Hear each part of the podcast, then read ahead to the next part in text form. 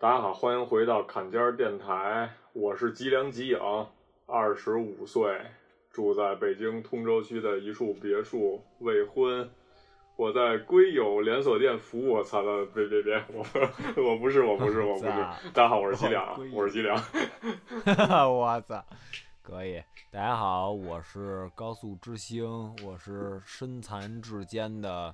泡妹专业户。如果你跑步速度 没有六十迈，那我将吸干你的血。呀，那咱都住在这个杜王町啊。啊，咱是邻居呗！我操，绝对是替身的替身使者是相互吸引的。好，我们正式开始，正式开始。那个，好的。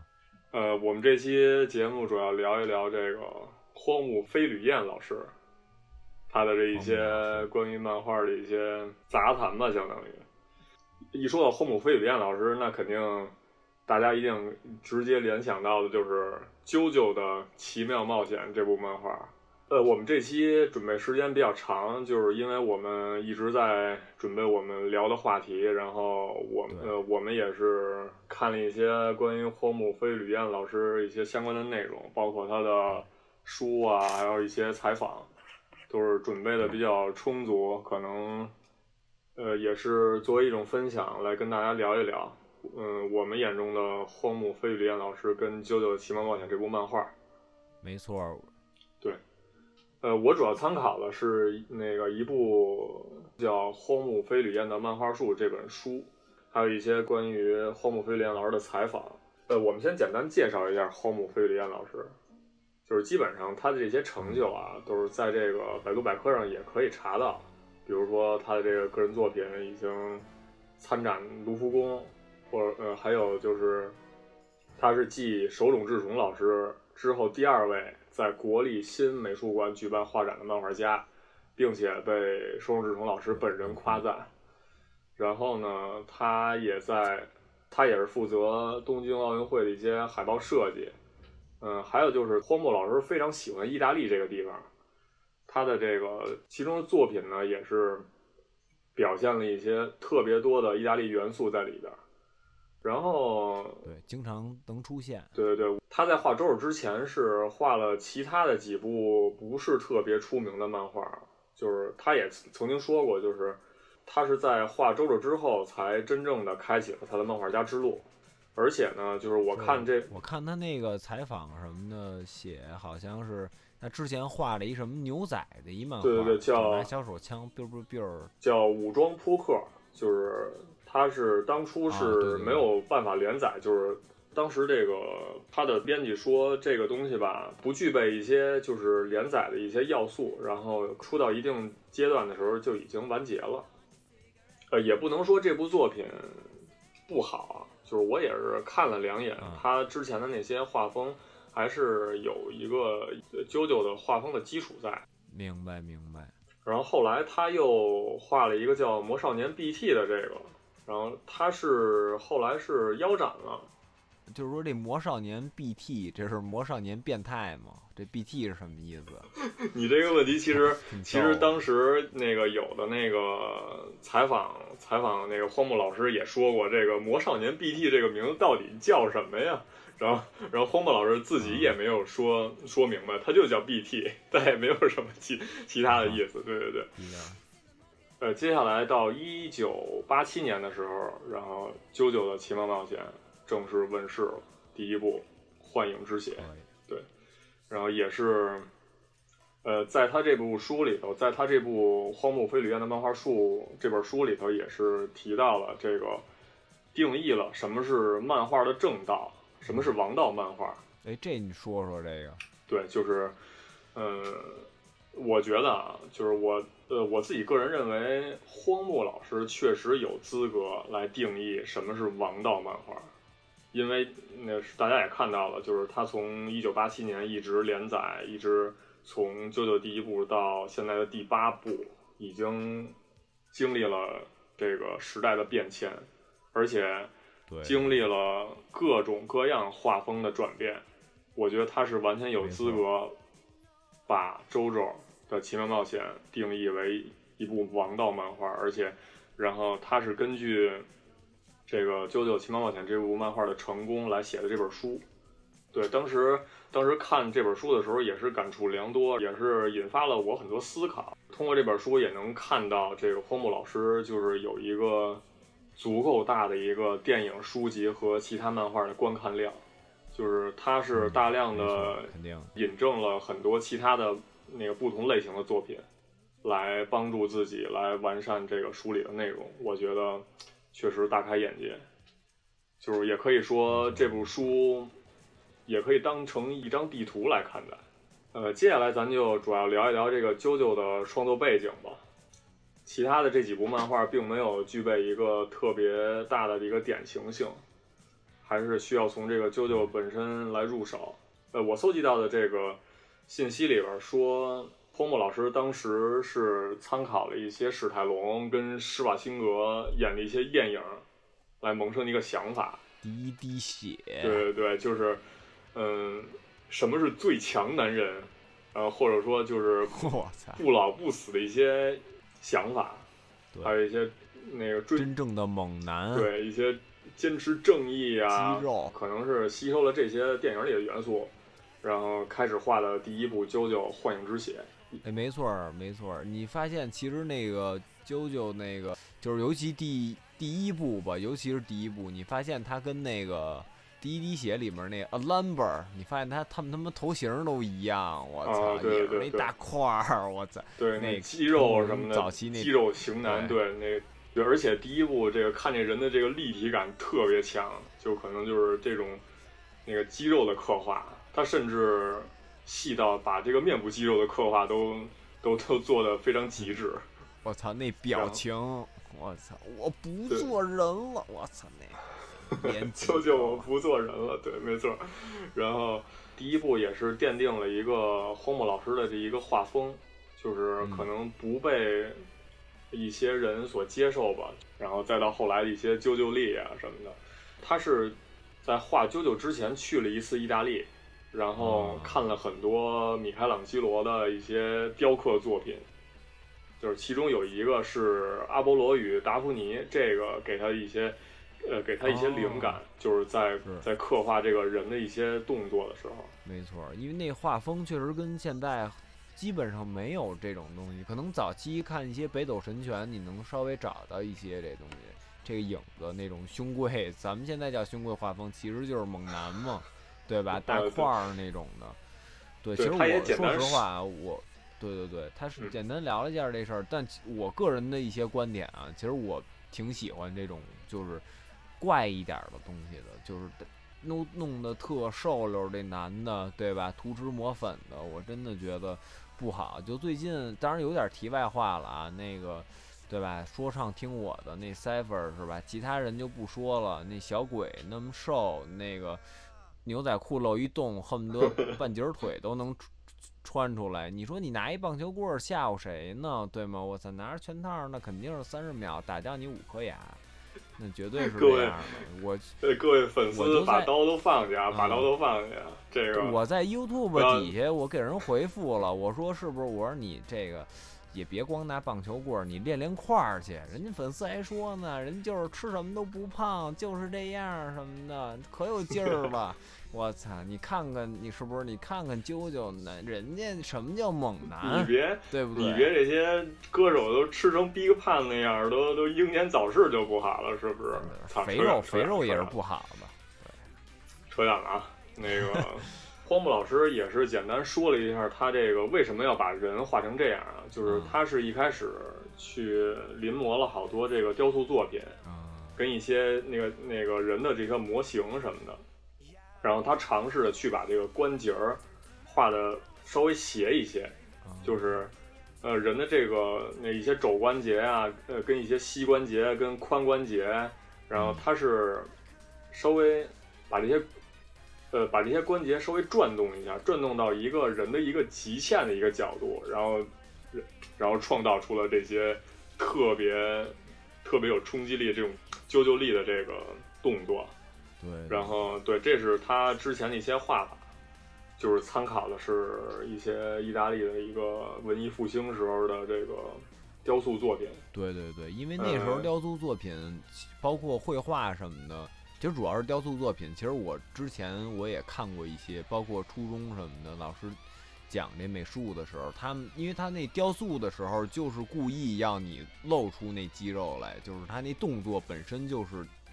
正常人不会做的。就包括那什么嗯思考者，你说谁想的时候还把那二头肌挤那么大呀？对吧？但是他就是为了给你画出那个那形状，所以我觉得你这说的确实是这么回事儿。那肯定是荒木老师看过那个，他也跟这姿势有思考，他不是光看说，哎我操，这胸肌这么大，不是他不是这样，他肯定也想人怎么摆那姿势怎么弄。所以我觉得这说确实是这么回事儿。对对对，荒木老师称之为非日常。三个字简单的概括了一下这个啾啾力这个风格，就叫非日常，就是大家在平时日常生活中不会看到的人做这个东西。牛逼啊！对，然后啾啾这个名字的由来，我觉得可以稍微简单提一下吧。嗯就是他之前在画这个漫画的时候，跟他是总是跟自己的这个编辑，然后去去会面，在一个民宿里边儿，这个民宿的名字叫 Jonathan，、哦，然后对，然后就诞生了这么一个名字。呃，荒木老师想把这个主角的名字就做成一个叠词，就是 Jonathan，然后就自然而然产生了一个啾啾这么一个概念。哦对，也是比较好玩儿吧，相当于一个题外话了。呃，然后接下来的其他几代主人公，他这个名字也是跟啾啾有关。对，就像比如说这个第一代，那第一代主角是 Jonathan Joestar，啊，就对我可能在接下来的这个说的这个人名里头，可能会带一些日式英文的这种读法，因为我接触到的可能就是偏日式英文多一些，然后对可能就是听到的什么，然后我可能就是先入为主了，然后我就习惯性的把人叫成这个名字，可能大家需要理解一下。我我觉得我接下来可能会介入一些中文的读法，就可能也不是英文，比如说大乔、零点五乔、一点五乔和二乔，希望大家都识一 别好点五，了。一点五是他儿子是吧？对那飞行员是吧？对，英年早逝，遗憾就遗憾在英勇阵亡啊。了。，关于一些就是第一部《幻影之血》的一些构思，然后荒木老师也提到了一些，就是比如说在当时八十年代左右的时候，《少年 Jump》里头它是很少有这种年代剧的这种手法，就可能是当时当时荒木老师已经构思好了，就是可能做一代周周、第二代周周、第三代周周明，白，然后当时是没有什么人去以这么一个手法来来呈现故事的同。堂，对，这也是，对，就是比较比较新颖。然后他是引入了一个叫波纹，他是第一代第一代画的一个这个这种战斗方式叫波纹。大乔的这个波纹应该是，哎，大乔是播的牛逼还是二乔？应该是大大乔播的牛逼，因为我记得就是那大乔不是刚开始被那个齐贝林打一下嘛，然后他摸一下那树枝儿，就他妈直接开花儿了，我操！就他那就是强度是最强的，二乔应该是就是那控制力最好嘛，他爬那油塔嘛，不是？嗯，对对对，他引入了这么一个超能力可视化的这么一个能力。呃，呃，当时这个第一部的时候也是，可能他并没有走一个常规路线，他是从一个，因为大乔是一个富二代嘛，富家贵公子，他是一步一步变成一个波纹战士的。呃，其中的重点刻画了一些大乔的一些心理的脆弱，嗯，就是从一开始的这个遇到迪奥啊之前，然后怎么呃跟一些跟迪奥的相处啊，然后到最后的这个和迪奥的战斗里头，可能他把大乔的这个心理活动画的更多一些。对，就是这个是因为一开始嘛，因为大乔是属于他这个身世巨变嘛，对吧？一开始是富家公子，然后结果是吧，没怎么着呢，这生活的是一个人生活嘛，后来就是突然来一外人，对吧？过两年爹死了，对吧？是吧？结果一看还是好朋友给捅死的。是吧？然后到最后呢，这本身就是憎恨嘛，对吧？又到了这危险，对吧？就是这危险，就是说迪奥是吸血鬼，他正常人打不过，那他就得再学习新的技巧，到最后，最后的最后，对，没错，成长，到最后他又是吧？这个迪奥可能死的时候，对吧？他又是抱着他头死的，又有点那种一个轮回回来，又当迪奥是一个可能好朋友啊，或者什么，只是很可惜走了邪路。对，这是比较早期，然后把主人公画死的这么一部漫画。大乔最后死了，是没几集呢，嗝屁了。对，相当于跟跟反派迪奥一块同归于尽了，就可能是当时来说是同归于尽了，但是后来然后引发了后续的一些这个剧情啊，也是很有必要，我觉得。第二部《战斗潮流》，它这个主人公就是这个大乔的孙子，叫 Joseph Joestar，二乔。对，二乔，然后。他爹就压根就没出场，呃，差不多就他爹是也是被那个迪奥杀的吧？好像是，就是他他爹是那个空军嘛，迪奥就是死之前不是弄了好多那个就是人造吸血鬼嘛，然后好像是有一吸血鬼就是潜入，当时就活下来了，潜入这个英国空军当一个长官，对对，只有当时只有他爹发现的，他爹好像不会使波纹，然后结果让人干死了，那也是间接的干死了一点五桥。我操！就出现一背影，然后死了。我操！嗯，其实当时这个荒木老师已经想好了，要给这个迪奥给他画复活了。然后也是在想这个，他是想在第三部给他画复活了。然后中间这部呢，感觉总应该画点什么吧。然后就诞生了这第二部。其实也是顺水推舟产生了这么一个第二部《战斗潮流》这部作品。当然，这是最刺激的一部，我觉得就是战斗方面比较刺激。对战斗，战斗我觉得很精彩的一部。接下来就是第三部《星辰斗士》。呃，这个当时荒木老师是，就是他是受到这个八十天环游地球这个，对这部作品的这个影响比较多一些，然后就把这个故事呃做成一个类似桌游似的这么一个故事。对，明白，就是大家可以想象一下，就是公路电影配上游戏王的感觉。对，呃，这部里边其实就是呃唯一一部反派主动出击、主动应战的这么一部漫画，就是迪奥已经就是做好准备了，就是我就要干死你成太郎，是吧？就是我就要把你这几个人弄死，然后这也是战斗方式从波纹转换成替身的一个重要节点。第三部。对，呃，也是眼前一亮的这么一部作品，就是因为当时是这么说的，当时，嗯，就是包括读者也说啊，就是读者和他的这个呃编辑都说了，这这个波纹实在不能再画了，因为就是没法再进行下去了，可能就已经达到了一个坎节儿了，已经已经到达一个瓶颈了，就是如果再画这个波纹已经不合适了，然后然后。当时逼着这个荒木老师，也就是联想到了这么一个替身，这么一个战斗，类似于他给描述成这种守护灵，就是既解决了这个剧情问题，也保证了一个这个角色多样性的问题。他能大展拳脚，把这个各种各样的角色融入到进去。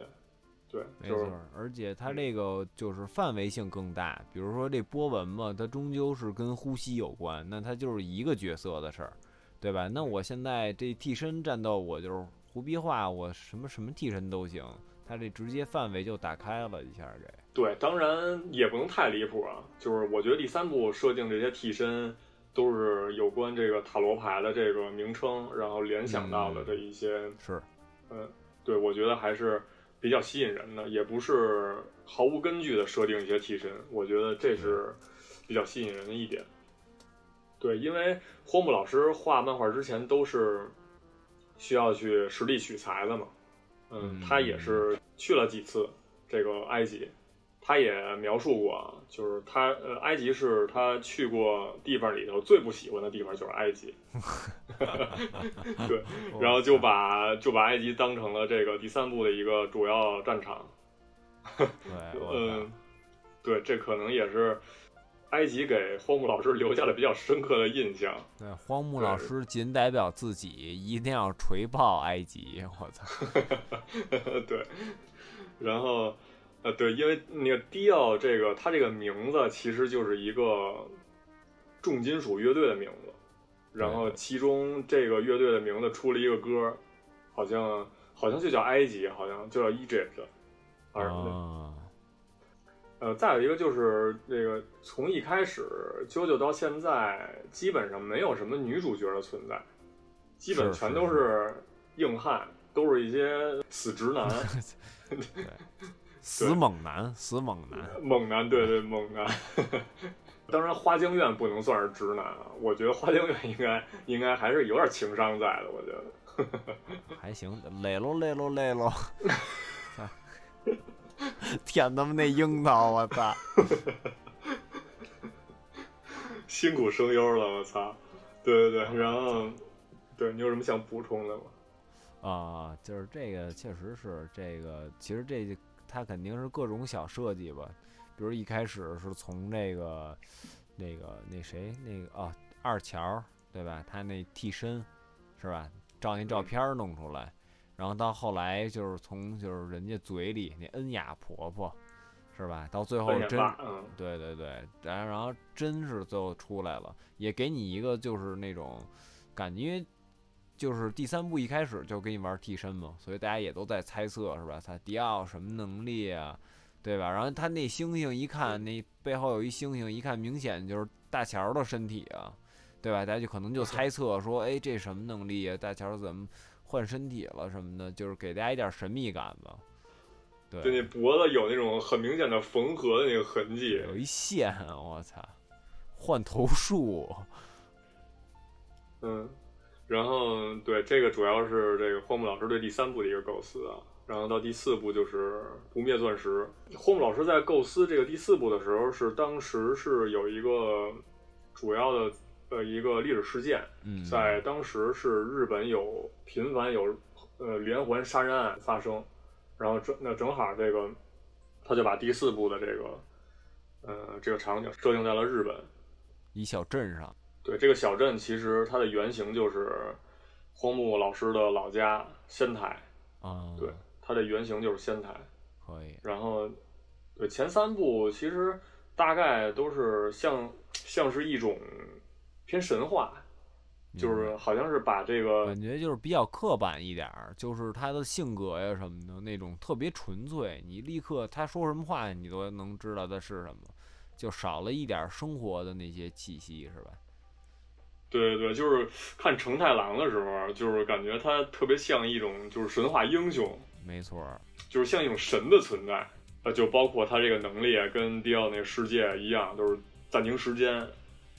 那可能只有神才会有这么一个能力，肯定是装逼王嘛。最后在你迪奥，你输的原因只有一个，那就是你惹怒了我。我操，这绝对是世界第一逼王。我操，可以，就是是，对，比较形象化的这么一个人物。嗯，然后对迪奥也是在这个贯穿了整个这个《九九奇妙冒险》这么一个大反派。然后第四部也是第四部，呃，它是一个偏日常的一个剧情，嗯，就是呃，描绘的是东方仗助嘛，他他对说到他的身世也是可以提一下，他是二乔的外遇生的儿子，对，这个也可能是，嗯，当时他是想的是，如果再说谁谁儿子空调成太郎的儿子怎么样怎么样的话，可能就是一代一代的可能。没劲了，实在是千篇一律了。对，实在是不动了。就然后，然后就故意抹黑了一下二乔，然后有那么一个外遇，然后有这一个儿子，就就是东方仗助。他这么一个角色，其实呃更更日常一些啊，就是一个普通的这个高中生。是。然后荒木把他称之为这种像像学长、像朋友这一样的这种角色。就是也在也在其他的一些采访里边也说过，就是东方仗助是他最喜欢的一代主角，就是比较接地气一些。嗯，对，就是整体相对于其他几部来说，对对对，就是整体其实也能看出来，因为就是你看其他几部不管怎么样嘛，要不然是英国，然后各种嘛英国跑，就弄这弄那个，要不然就是就是是吧？这意大利，然后各种怎么怎么样，又从墨西哥到意大利，呃，诶，对，墨西哥到意大利怎么怎么样，它完全是一特宏观一角度，然后要么就是拯救人类吧，要么就是生命，当然它不主旨还是生命赞歌，但是它就是角度特宏大，包括第三部也是。但是现在这个第四部，它一开始就告诉你了，我们这个只在这小镇里发生，大家都是一日常的同学呀，什么厨师啊、漫画家，都是可能出现在你身边的人。对，对，其实第四代也是我最喜欢的一代，因为我最喜欢里边的角色就是凄凉吉影，在这里边担任最大反派。对对对，然后接下来内容我们会提到他。其实第四部也是荒木老师最喜欢的一代，嗯嗯，因为他多次提到了这个，他非常喜欢东方仗助，并且他也非常喜欢吉良吉影这么一个角色，对，对，而且二乔在第四部结尾也是提到了黄金精神这么一个概念，就是也是接下来也是贯穿了呃以后的一些剧情，没错，呃，包括第五部、第六部都有都有提及，然后。就有了第五部《黄金之风》，呃，然后呃，第五部他的这个主角是迪奥的儿子。很奇怪的是，为什么把迪奥的儿子也叫成啾啾呢？因为迪奥除了脖子以下，下半身其实还是那个那个焦纳森大大乔的身体，所以说他生出来的儿子肯定还是有啾啾的血统在。对对对，而且比较有特点的一个就是那个。五桥它背后也有一星星，对对对，因为这个可能这个我觉得这不能说这星星就是黄金精神啊，但是它基本是代表了就是这个姜纳森的这个家族这意志的一个传承嘛。那大乔从大乔开始背后那星星胎记，对吧？那现在那这五桥他有他虽然说是迪奥的儿子，对吧？但他有这胎记就其实已经能说明了，是吧？这个他这。意志已经继承了，但是我还是得插一句啊，因为这个在大桥里面发这个第一部里面发生过一个事儿，就是齐贝林问说你到底杀了多少人，吸收了多少人的血才恢复了你的伤？大乔回应就是你还记得你吃过多少块面包吗？哇塞，我当时觉得太牛逼了，我说我操这大乔这反击，哇塞一下堵上了齐贝林的狗嘴。但是后来一看，就是大乔不是什么大乔，迪奥，你对你心爱的面包做了什么呢？对吧？对，也是非常经典的一个台词。没错，就是这个五乔。因为第五部的这个主角名字叫叫罗诺叫巴纳，他其实在这个呃在动画里边他是穿一件粉衣服，对对。但是在漫画的这个上色版里头，其实他是穿了一件深色的。呃，类似于深蓝色的这么一个衣服，呃，我不知道这个是怎么样一个设定啊。我更接受的是他穿一个深色的这么一个衣服，因为就是之前各代 JoJo 里边都是主角穿就是偏深色一点衣服，然后然后反派穿一些鲜亮鲜艳一点颜色的衣服，然后包括之前的这个这个迪奥啊，然后吉阳吉影啊，他们都穿一些鲜亮黄色啊、白色啊，然后。这种特别鲜艳的衣服，特别特别亮色。这也是，其实我觉得这也是这个啾啾漫画的一特点，就是它不像别的漫画，就是它不像龙珠啊什么的，因为它动画组制作的过程的问题，导致它那颜色它调不了完全一样。但是它这特怪，就是因为。呃，因为就是啾啾至少前五部都是挺早就出版，所以基本这都是黑白漫画，现在也是黑白漫画。但它偶尔会插一些彩页，这些彩页都是荒木老师自己上色的。就是它好玩就好玩在这些彩页的颜色也是不统一的，就是所以到现在就没有人知道，就是他到底应该穿什么色的衣服。啊，这个这个其实，在后边的一个设定集里边，荒木提到过，就是其实焦伦呢穿的衣服是深色，所以还是就是他在，对对对，呃，当时这个编辑跟荒木老师商量的是，能不能描绘一些比较悲伤的这样一种感情基调，然后可能最后黄金之风的结局是比较惨烈的，就是。荒木老师给各种各样的人都发了便当，死了不少人也是，就是，对，就比如说这个给这个布加拉提发了便当，其实这个也是大家非常喜欢的这么一个角色，没错，然后包括那个阿帕基也是也是死了，对，然后还有米那个那小飞机儿叫什么来着？对，纳兰家也是也领了便当，最后非常非常伤心吧，相当于。然后这一部主要描绘的是一个黑帮的一个呃大背景。其实荒木也是在通过这样一部作品，在致敬他之前看的《教父》啊，这么一个电影。对，也是体现了荒木老师一个重度的意大利粉。就是这帮派分子的情节，是不是？我操！呃所以说这教父是吧？对吧，这教父，也就是说，其实荒木老师心里也有一个当帮派分子的的这梦想，所以就寄托在了这个五桥身上。对对对，焦伦诺不是也说了吗？就是我要成为黑帮之星，gangster。是因为因为这个，因为黑帮嘛，就是在在英文里边是 gangster，、啊就是它没有那个中间那个 g，它是合起来的一个词，啊就是 gangster，、对对，就是拿枪的人，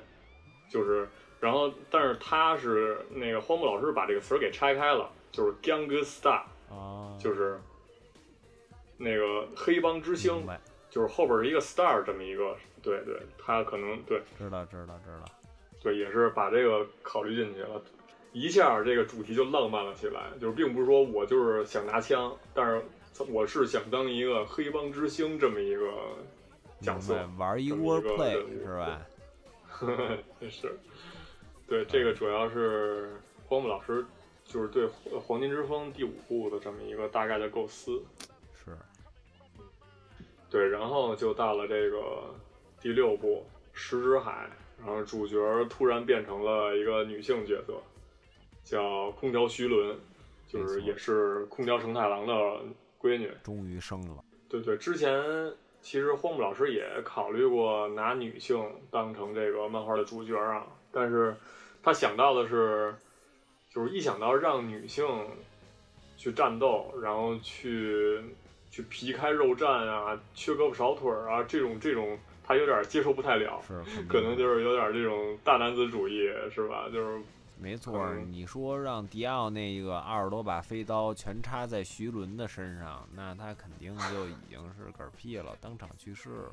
对我，我觉得，对对，这样的话，观众其实也不是特希望，因为毕竟徐伦也是非常多人喜欢的这么一个角色啊。也怕拳法师，对吧？网络上现在对这些拳法师们，对吧？各种拳，那荒木老师也是对吧？在意一些，嗯，但是后来呢，荒木老师这个对这个性别的界限啊就是变得稍微模糊一点了，就是可能就是大家可以从第五部就可以稍微看到一些啊，就可能男性不像男性，女性又不像女性，哎，就是就比较偏中性一点儿。没错，就是可能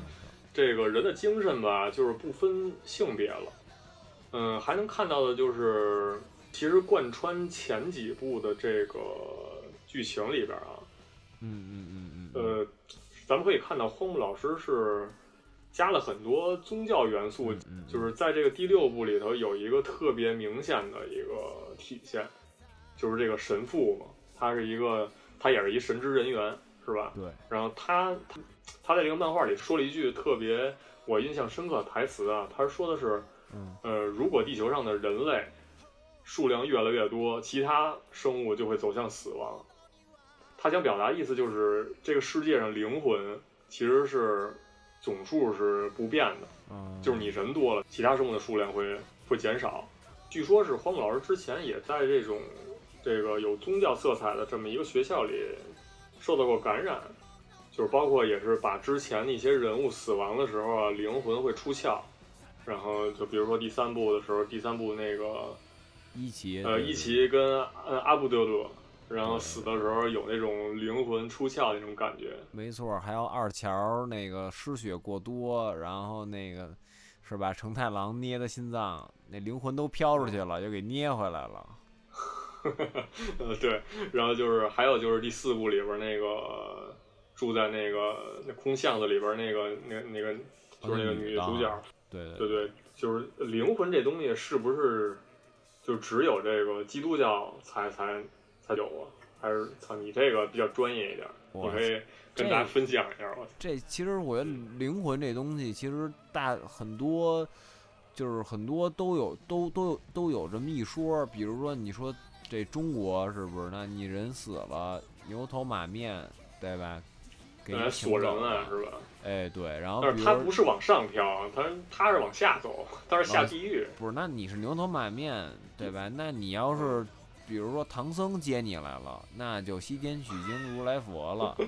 对不对？那对吧？你要是菩提祖师过来了，给你来串葡萄，就跟那《大话西游》里的似的，你就变成这仙人了，对吧？人家也有肉体凡胎这么一说嘛，《西游记》到最后也是，就是人家最后到那灵山雷音寺，是吧？过那河，发现自个儿那尸体飘在河里了，就是说已经脱离了这个。肉体凡胎这么一东西了，包括现在你说现在科技也也有经常说这个的，就是我记得是原来哪个大学呀，傻不拉几的做一实验，然后就是说这人死了那一瞬间，就是让他躺在那个就是一个类似于秤上的一个东西吧，但那秤巨大，有点像床似的，反正就是轻了是吧？就是反正指针有摆动，我忘了是不是体重啊还是什么的，反正那个指针会动一下。当然也不也不知道具体是因为什么啊，这是我也是听我之前一学长我们瞎聊，有时候聊的，对，包括这就是比较玄学的东西了。对你像西藏什么的，那天葬对吧？干嘛给人都切成小块儿啊？对，他们都是有，我觉得都有讲究，因为在最后大家还是希望这人别就是死了就没了，还是希望有个念想，有个对死后的希望。这么一东西，这可能这个啊，就各种各样的宗教其实都有包含这个灵魂的内容，是吧？对，就是荒木老师就是并没有除了二乔吧，也没有把其他人画活过，就是死去的人给画活过，是吧？二乔是生给弄弄回来了，生给把他画回来了，捏得快也是，没臭呢也。对，这个其实，嗯，第六部的话，它的这个故事线。是非常清晰的，它是以这个，呃，佛罗里达州的一个监狱为背景，然后展开一系列故事。结局它是并不仅限于把 BOSS 打败了，就是而且更多的是一个解谜，或者说对前几部的一个归纳，然后也是引出了一个这种上天堂到底是什么，呃。其实是我是只看完了这个第一部到第呃第六部的这个漫画啊，第七部我是看了一部分，然后没有看完，然后第八部也没有看，然后那个第七部你可以给大家介绍一下这个第七部跟第八部大概是一个怎么样的一个设定？其实其实我心里啊，我觉得第七部跟第八部跟第六部还是有些关系的，我觉得。呃，对，跟大家介绍一下，就是这个第六部其实。就是在传统意义上讲，这个它这个宇宙已经结束了，就是周周这个故事线已经没了，就是已经已经结束了，是另一波人了已经。因为那个可能会涉及一些剧透啊，就是在在石之海的最后呢，就是那个宇宙已经转了一圈了，就是已经就是是就是也不能说是一个平行宇宙吧，就是可能是一个就是在那种宗教理念下的这个宇宙，然后已经就是。人又轮回了一遍，然后又是一拨人，但是他们不是空调徐伦，不是空调承太郎，是别人了，已经不是第一部到第五部的这个主角了，对，包括第六部的这个主角了。没错，没错，它就是你可以想象成一个平行世界，但是它不是说是同步的这么一个现象，可能是，但是具体这个这漫画设定可能大家都各有理解吧，但是对，因为这个物理学的方面的事儿，对，也是，嗯。对，哎，说起物理学，它其实我也不懂。谢谢大家！好，我们这节目到此结束。不是没有啊，就是说，在第七部是什么呢？第七部就是等于这帮人，就是我说的这帮人啊，就是说可能有，比如说什么齐贝林呐、迪奥啊，什么二乔啊、大乔啊什么的乱七八糟的，就是主要角色，你们大家就是读者们都知道的这些角色，还是出现了，会有很多熟悉的名字，但是他们呢现在不吸血了，不打架了，改赛马了，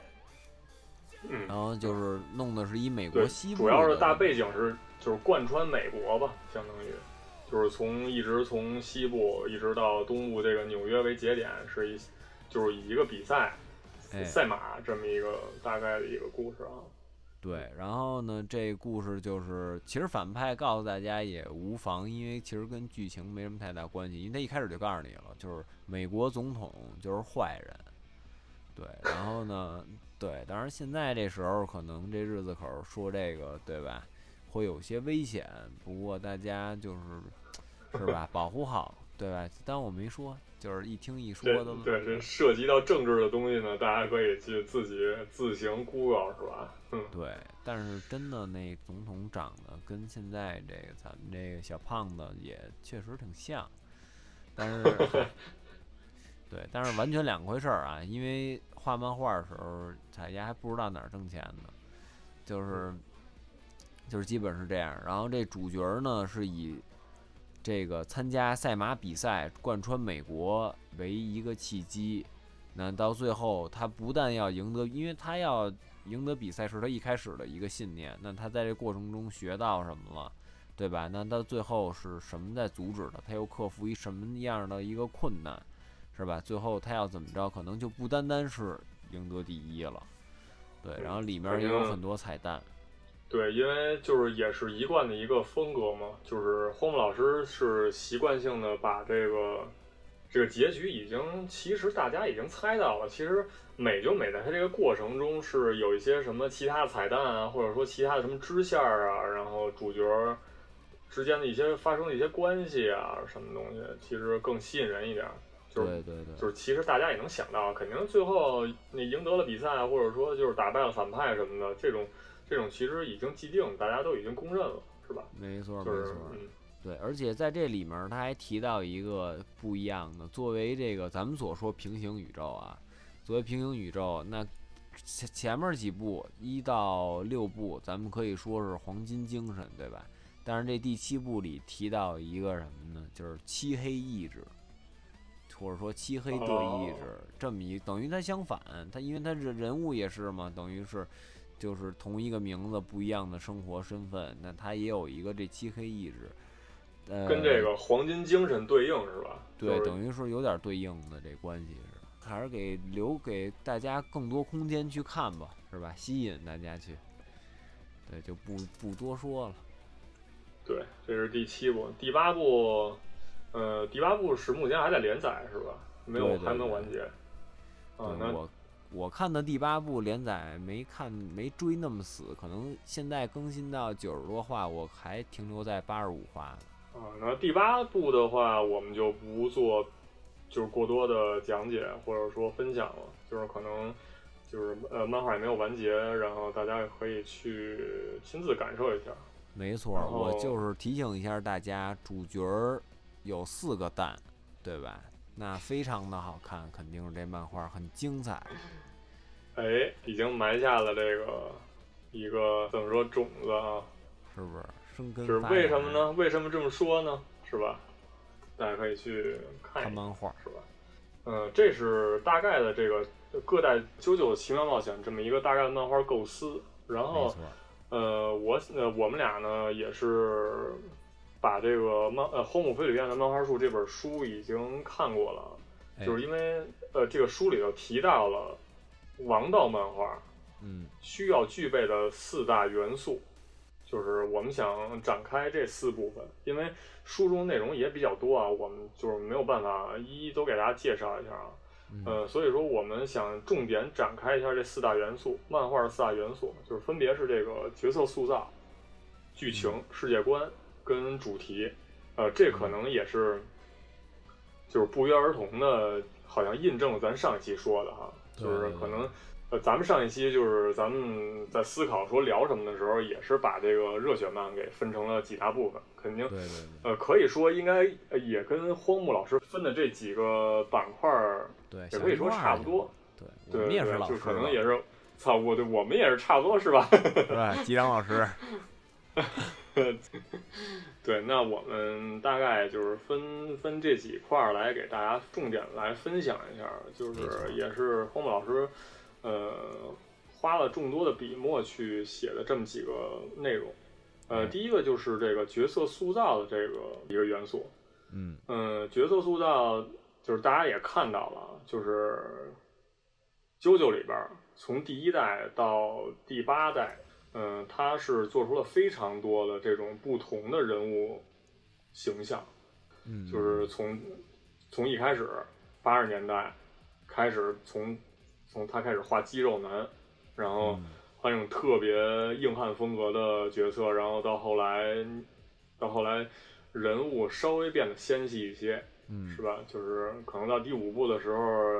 呃，焦鲁诺乔巴呢，他就变成一种身材纤细的这种这种主角，模特这种身材，呃人物的一个画，对对对，就是没有那么粗犷，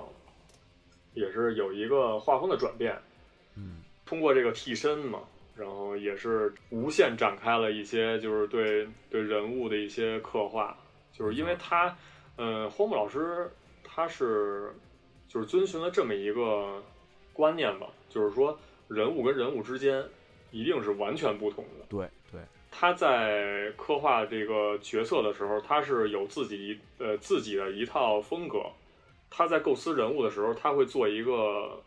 他自己称之为啊叫个人调查报告这么一个东西，嗯就是一个大表，嗯就是像大家就比如说就是之前啊，就是填一些什么具体内容啊，就是就是报名什么东西的时候，就是填那种表，就比如说姓名啊、性别啊、嗯身份证号什么的，就是那种东西。嗯就是荒木老师为了去确保一个人物在漫画里头前后不矛盾，嗯。就是不能说你之前是一特活泼一人，不能说后边就是一个沉默寡言的人对了，是吧？去把这个人物的一些信息都汇总在他这样一个调查报告里边，没错，他会细化到这个，就比如说一个人物他喜欢的东西，细化到喜欢的音乐或者说血型，然后这个人他尊敬的什么人，没错，就是确保一个自己能能牢记住吧。这个人也是需要保持一致吧，前后一致。嗯，没错。其实他这个是有这么一个对，嗯他这东西其实就是能看出来，就是我相信大家如果看过漫画的，也都感觉出来这是一个怎么回事儿。比如说大乔儿，他一开始对吧，他那种特别纯真的正直和善良，对吧？那最后可能就导致他一定是要抱着迪奥，那死在那轮船上。对吧？那只有他老婆嗯活下来了。他每一个举动，包括他为什么，对吧？抛弃兄弟情谊要弄死迪奥，对吧？要砍死他，也是为了给父亲报仇，包括坚守他自己这正义，对吧？那尤其是这二乔也是，那就是他可能真害怕，他也可能真没辙。那越到关键时候，他越有那坏招儿，对吧？是是因为本身二乔这个人嘛，就是他刻画的一个性格就是外向，特别高调，对对对然后也是举止轻佻一点儿，是吧？就比如说跟调戏什么司机 Q 啊什么的，说说这什么骚话什么的。对对对，其实他最后出轨，然后有外遇，其实也也是有一部分关系，也是说得通。然后你到第三部，你空调承太郎，他是外冷内热，是吧？面无表情，没错。从来不哈哈大笑。对对对，他一开始也就是画了，就是他小时候说什么最爱吃妈妈做的饭了什么，就是他他其实很体谅别人的或者什么的，他不是一坏人。对，对，他是非常那个心理是非常细腻的一个人，就是因为因为包括嘛，就是他他之前去那个出去嘛，然后每天早晨他他妈妈会给他一个吻，对，是吧？结果突然有一天，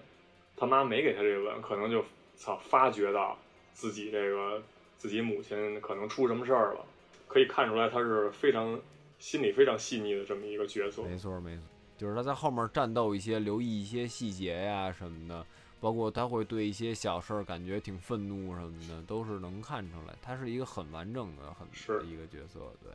包括四桥、五桥什么的，都能看出他整体的这么一概念是。这也是我觉得霍木老师就是就是可能就是也可能其他漫画家也是做到了这么一点啊，但是嗯，在《啾啾》这部漫画里头体现的是非常充分，就是这个人物真的是刻画的特别严谨，对对，很严谨。呃，在画法上呢，就是从一开始，这个人就是他这个阴影立体感就非常强。然后其实他这个他这个画风倒是没有转变，就是因为就是不管是那个人物的这个那个身材是大小。他这个人物的这个立体感是非常强的，就是通过这个阴影，这个身身体细微的这些肌肉来表现的非常非常细致。嗯，荒木老师其实就是他在构思漫画的一开始，其实是就是因为后续的剧情是通过这个替身战斗来支撑起来的嘛。嗯，他其实是先把这个替身先考虑出来，对，就是先想好，然后再把这个替身安到一个某个人的角色这个人上面。其实它是有这么一个顺序啊。整部《啾啾》里边呢，其实，嗯，相对于其他的这个那少年 Jump 的漫画来说呢，他们其他的热血漫啊，其他少年漫画一贯的做法都是让这个 BOSS 去让这个主角去战胜，是吧？就是有一种这种这个主角孤军奋战这种感觉，就包括这个海贼王啊，然后幽白书什么的。基本上 BOSS 都是由这个主角来打倒的，然后但是这个其实啾啾这个漫画里头有呃做了一些就是区别于这个主流的这个呃区别于主流节奏的这么一个做法，就比如说像这个第四部里头这个呃第四部里打倒吉良吉影，就感觉说就是打吉良吉影感觉是确实是一点胜算都没有，因为他这个能力太 bug 了，然后结果被。就是起到关键作用的，其实是一小孩儿，是他那儿子早人，是吧？然后是，对对对。其实要没有早人，他们根本战胜不了计量机影。然后他是把这个。告诉你一事儿，我爸是计量机影，砰炸了，我。是，通过这些可以看出来，就是，嗯，荒木老师也没有走一个常规的套路。对，就是说，因为我觉得这跟他这名字特特有关系，就是他这人物，就是真的特别庞大，就是每一个。这个季度里面都会有很多人，而且你也分不清谁是次一次主角、二次主角到老莫那个次主角，大家好像都稍微有点作用，而且有的时候甚至关键作用，对吧？那感觉就真的跟冒险一样。他就是就是虽说是啾啾奇妙冒险，可能那个实际意义上来说是啾啾这么一个大大团体一个小队。他逐渐的在把这个角色在在扩充，在把这个主角团在扩充，就是从一开始可能只有这个啾啾一个人在战斗，到最后，可能就是身边的伙伴越来越多，然后自那个他们所起到的作用也是非常举足轻重，直到直到打败最终的这个 BOSS，他们对。没错，就跟康一一样，我操，超级赛亚人一下变身了。对，他这头发，对他这头发从一开始一个规规矩矩一个小男孩，变成一个就是头发支棱起来了一下，是吧？孙悟饭，我操，受得了吗？这替身沙鲁，我操，那那是不是不是不见谁给谁弄死吗？嗯，对对对对对，然后。值得一提的是，这个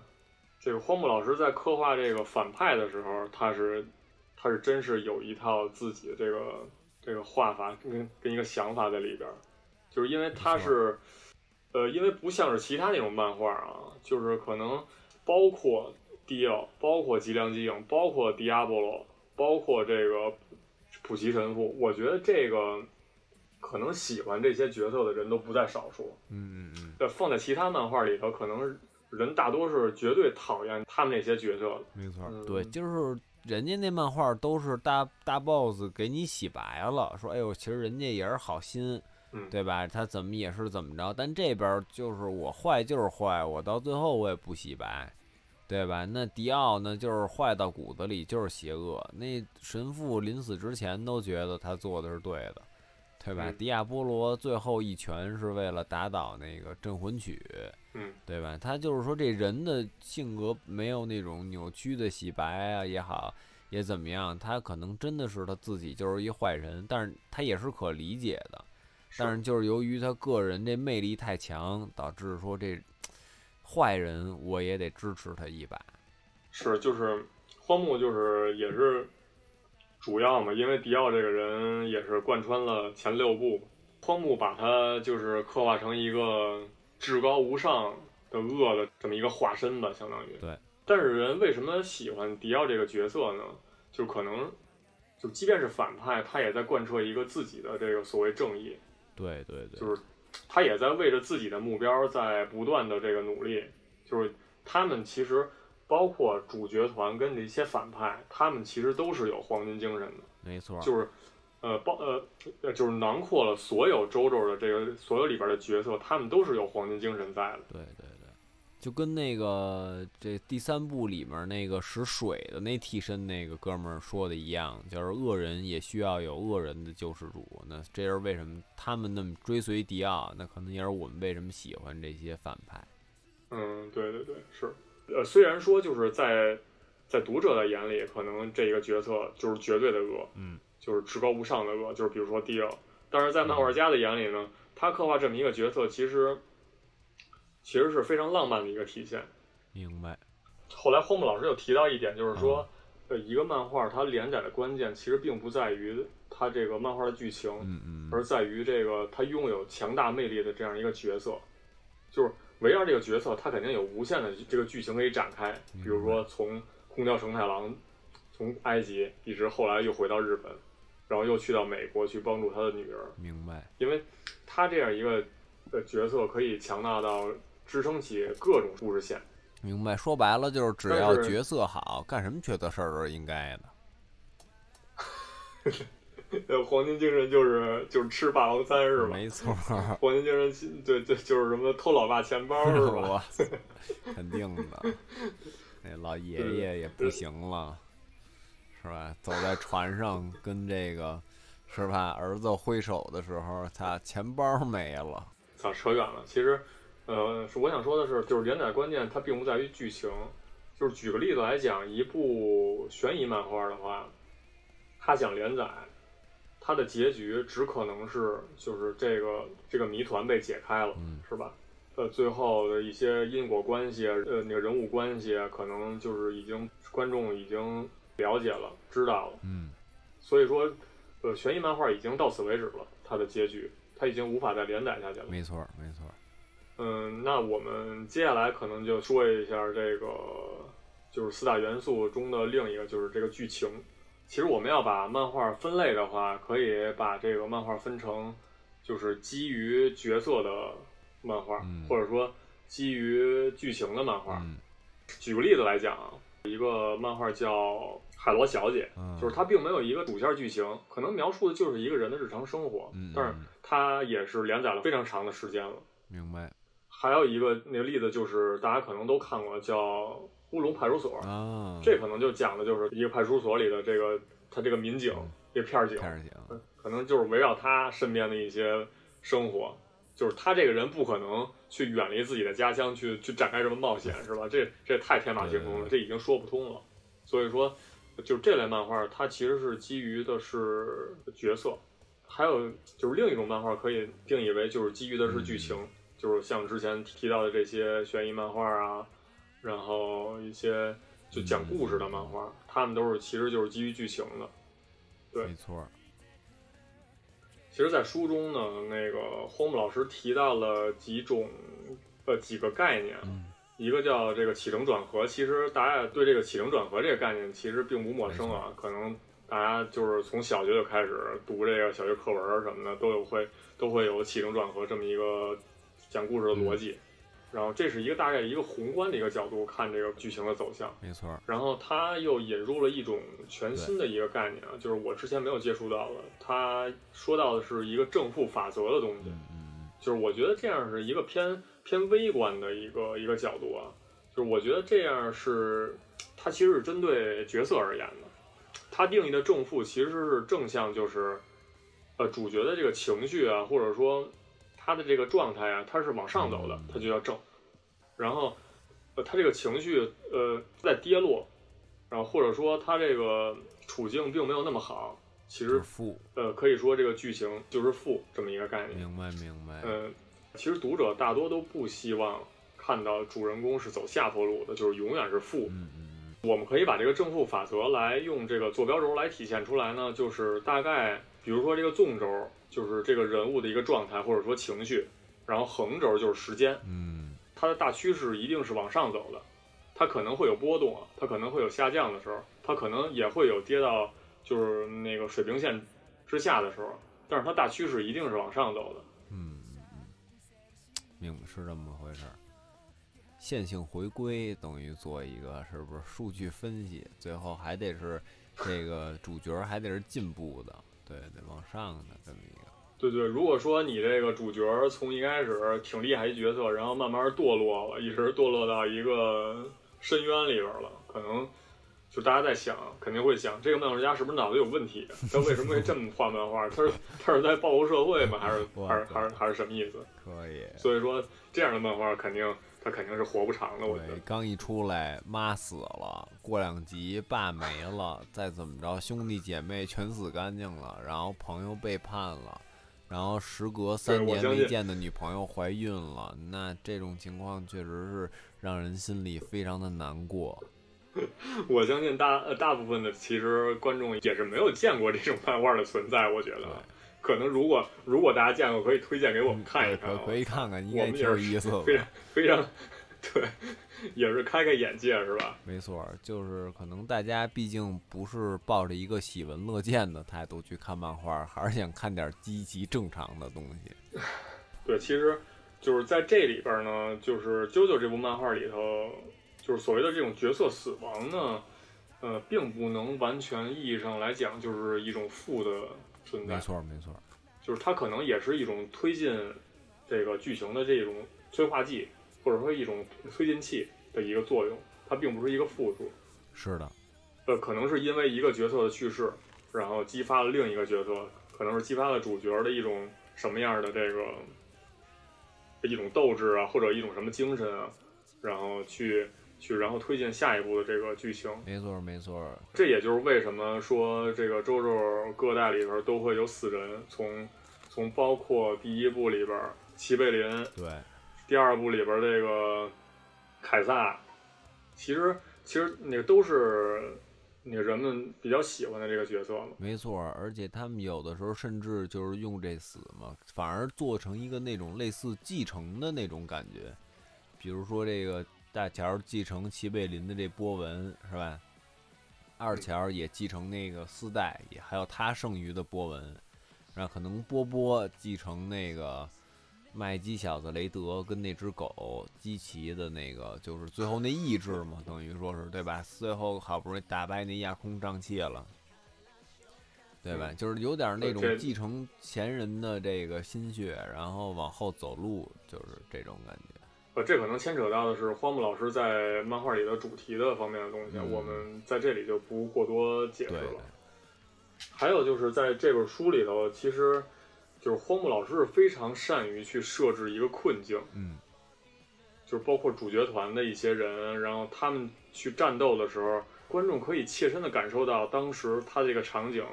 他的绝望程度是什么，嗯，会去激发一个就是读者想去帮助主角去解决问题的这么一个想法的一个诞生没。错。我觉得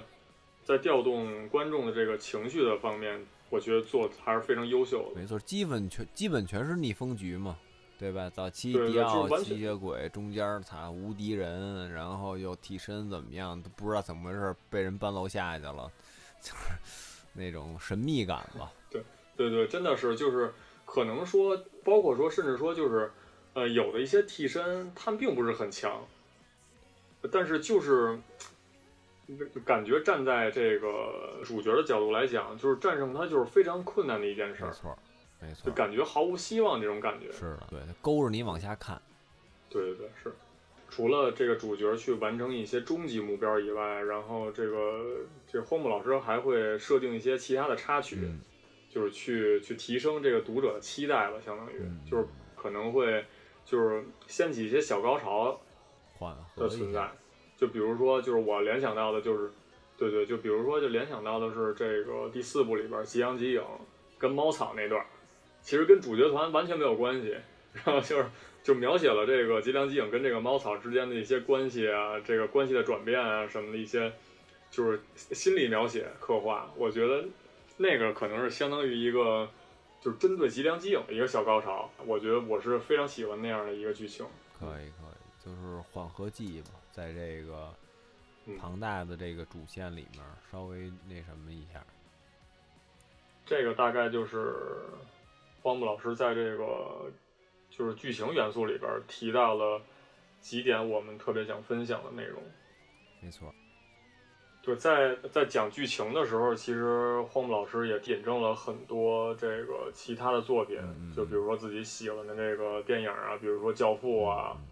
然后还有其他的几部作品，就是还有说，还有他提到的这个海明威，其实海明威对他的这个那个影响也很深，因为海明威就是主要刻画的就是大概一那个硬汉没错没错。那个那个老人与海嘛，还有一篇在在一个杂志上刊登的一个采访里说了一句，就是嗯。荒木老师说福尔摩斯这个作品其实对他的影响是非常深刻的，就是他还说，呃，如果少年时代他没有看过福尔摩斯的话，嗯还真不知道自己会不会成为漫画家，呃，以至于就是到最后可能也就不会画周周了。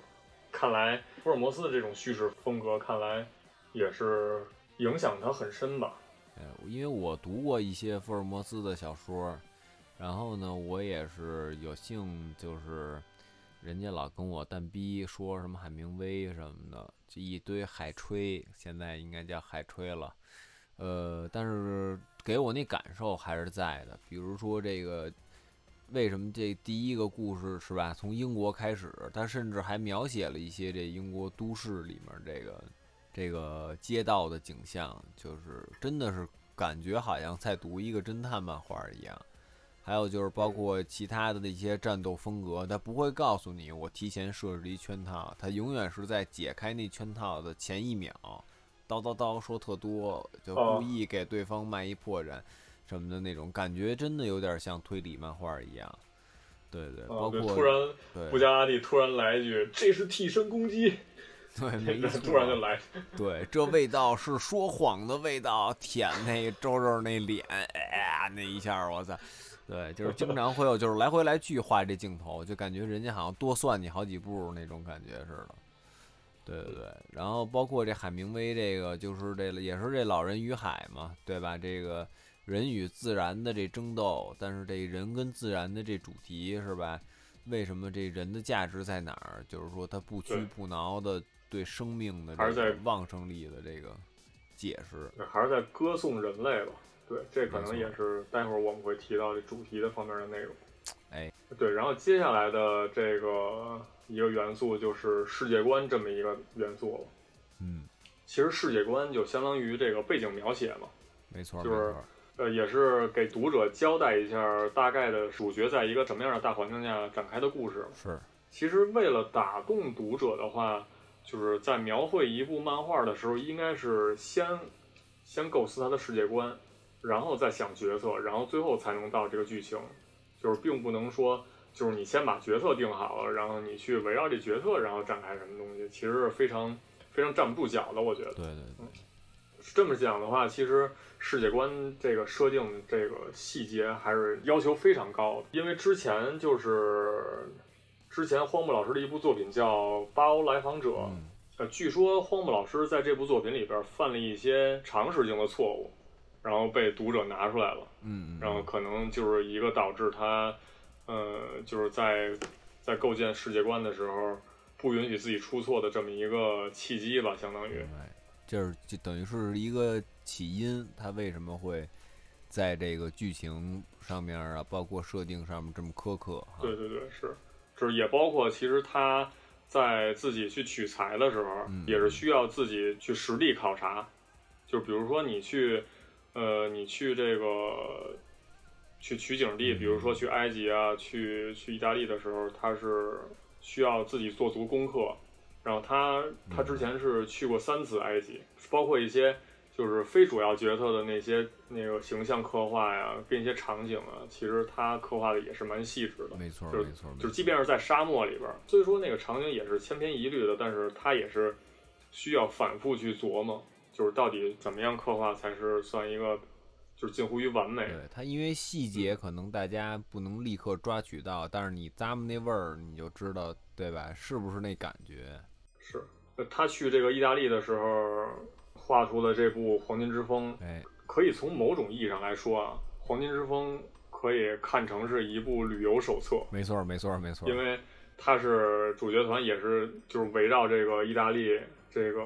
是罗马，对对对，还是还是他们他们一开始不在罗马，对，然后最后一直走到罗马。对，确实能非常非常形象的体现出来这个当时九十年代。的时候，意大利当时一个风土人情啊，跟一些建筑风格，嗯嗯嗯，然后到后来的这个《彪马野狼》第七部横贯美国，然后荒木老师也是亲身经历了一下，就是从从西部大陆西部的一个非常旷野的一个这样一个地带，去转换到一个城市的角度，没错没错。对，因为正好我在这边待着，他画那个确实是他我们这边有时候野外那感觉，真是就是他画那样的，就是感觉非常气势恢宏的那种西部大陆的感觉，是吧？没错，没错，没错，特有那味儿，绝对的。这个大概就是荒木老师对这个世界观的一些看法，然后也是，没错，也是我们想给大家分享的几个几个点。然后到了这个四大元素里边这个主题这个环节，嗯，对于主题而言，其实荒木老师用这整个几部漫画来歌颂的就是人类，没错，就是呃，无论是主角还是反派嘛，他们其实都是在追求极致，对，就是就是抛开对于对错的一些看法，一个角色去不惧一切去追寻自己想要的一些东西的话。其实我们可以称之为黄金精神，没错，就是生命的赞歌。生命的赞歌其实也是对荒木老师这个主题的一个高度概括嘛，因为当时他确实没有想到“生命赞歌”的这么一个词汇来来概括自己的这个这呃这样一部漫画嘛。没错，就是无论是正邪双方嘛，坚信自己所做的事情。是，你就比如说迪奥，他可能。就是看到第六部的话，我们可能就是大概理解了，就因为他考虑的问题其实更偏向于哲学，甚至，呃呃，如果说没错，再深一层次讲，如果说用哲学来解释不明白的话，只能是用神学来解释了，就是然后然后引出了最后这个普奇神父他就是对于人性的一个思考。第六部里头这个反派嘛。他其实是在年轻的时候是是也是，呃，遇到了一些遭遇，跟自己的这个兄弟亲生兄弟的一些感情纠葛呀，跟他想处理的一些人际关系啊，然后并没有如他所愿。他可能确实是朝着一个他自己认为正确的一个方向去在处理，但是最后结果并不尽如人意，然后引发了他对于这个一些就是社会啊人性的一些思考，然后。以至于迪奥成为他的这个精神领袖，嗯，然后他想去追寻一下这个人类的幸福到底是什么。对，就是说，之所以被能被迪奥吸引，是不是最后走向歪路，也是因为他之前的一些经历造成的。是的，是的，包括吉良吉影，呃，就是为什么我特别喜欢吉良吉影，就是抛开他这一些变态的举动来讲，他其实确实也遭遇了他不幸的童年。就是其实漫画里也是提到了，就是他跟母亲的一些关系啊，然后他被父亲忽视啊，然后就是以至于，然后他的这个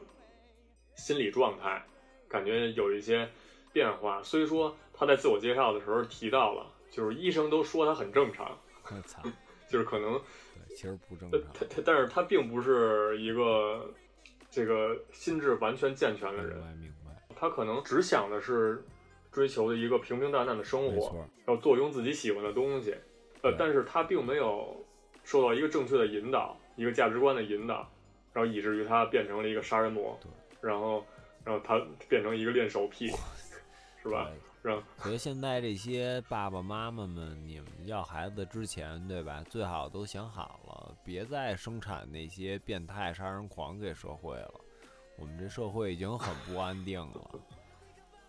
真的，真的，真的，就是打骂孩子什么的，脱给他屁股什么的打肿了，扒他裤子，拿凉水泼他什么的，尽量不要干这些事情，好吧？对，这个大概也就是荒木老师所讲述的这个人性的赞歌吧。嗯，他确实把普世价值观里的善恶来来详细的这个做出了描述，嗯然后也把这个里边这些冲突啊，就比如说你大乔绝对是善，然后迪奥他其实就是一个绝对的恶，然后他们这两者嗯的一个冲突在的话，可能其实它也是一个